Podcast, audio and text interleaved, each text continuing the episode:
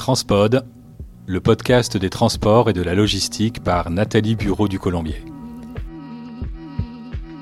Bonjour, bienvenue sur Transpod l'hebdo, 5 minutes pour tout savoir sur l'actualité de la semaine du 5 au 11 février. Des cyberattaques en masse contre les infrastructures de transport et d'énergie sont à déplorer ces derniers jours. Anonymous Russia a frappé les ports et les aéroports français dans la nuit du 30 au 31 janvier dernier. Le groupe d'activistes pro-russes a annoncé avoir attaqué les aéroports de Beauvais et de Vatry, mais aussi les ports du Havre, de Dunkerque et de Marseille. L'arme utilisée par les pirates, c'est l'attaque par DDoS, c'est-à-dire saturer les serveurs afin de les rendre inopérants. Le 3 février également, c'est la RATP, Enercop et EDF qui ont été la cible de No Name, notre groupe de hackers pro-russes.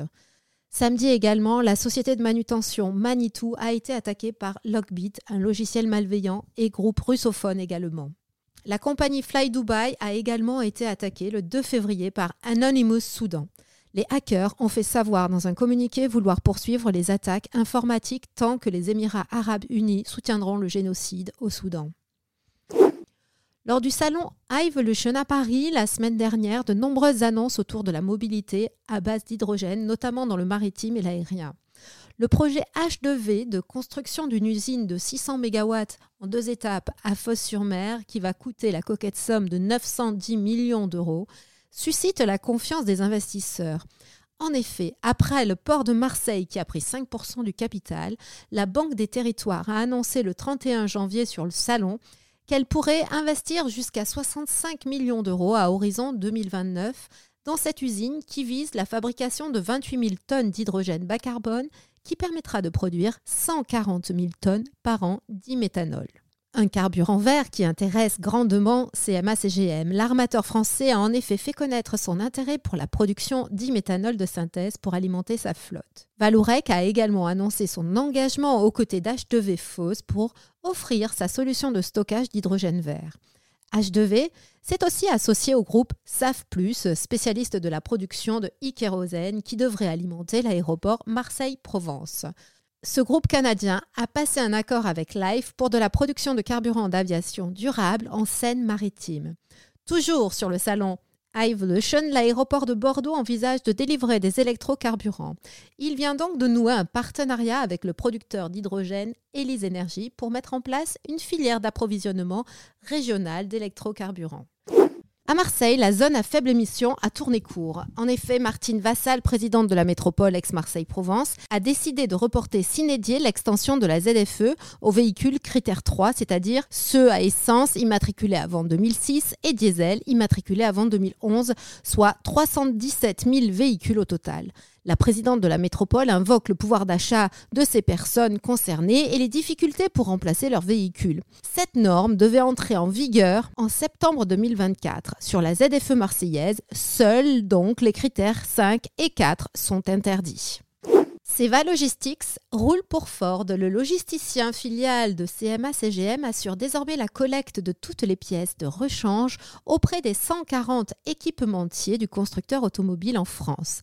Cette nouvelle prestation s'ajoute aux opérations logistiques de distribution des véhicules Ford vers l'ensemble du réseau de concessionnaires, soit 30 000 véhicules par an. Depuis début janvier, la gestion de Port-Vendre est confiée à la compagnie Port-Vendresse, une SAS détenue par la compagnie fruitière à hauteur de 85%, par la CCI des Pyrénées-Orientales pour 10%, et, surprise, par EDF à hauteur de 5% via sa filiale Safidi, la société d'aide au financement du développement industriel. À travers ce contrat de concession de 14 ans avec le conseil départemental, EDF entend décarboner les ports et les entrepôts frigorifiques par lesquels transitent chaque année 300 000 tonnes de bananes importées par la compagnie fruitière de Côte d'Ivoire notamment. Le producteur français d'électricité ne cache pas ses ambitions de développement à travers des prises de participation dans d'autres ports. Des projets seraient en cours, euh, notamment du côté de l'aéroport de Nice. Une convention de collaboration a été signée entre Aropa Port et Paris 2024 dans le cadre des Jeux olympiques et paralympiques. Le but de la manœuvre, eh bien, c'est simple, il s'agit d'intégrer la Seine dans le déroulement des épreuves et d'accélérer la transition énergétique de l'axe. Parmi les actions concrètes, le passage à l'électrique des bateaux promenades, transportant près de 9,5 millions de touristes par an d'ici 2037. Cependant, les JO ne sont pas une aubaine pour tout le monde. En effet, les céréaliers qui expédient chaque année 800 000 tonnes de céréales sur le fleuve sont très inquiets en raison des restrictions de circulation sur la Seine pour des raisons de sécurité. La navigation sera interdite la semaine qui précède l'ouverture des Jeux le 26 juillet, semaine qui coïncide aussi avec le début de la campagne céréalière. Le trafic sera ensuite restreint jusqu'au 8 septembre, fin des Jeux paralympiques. L'Association internationale du transport aérien vient de publier les résultats annuels des trafics passagers et fret pour 2023.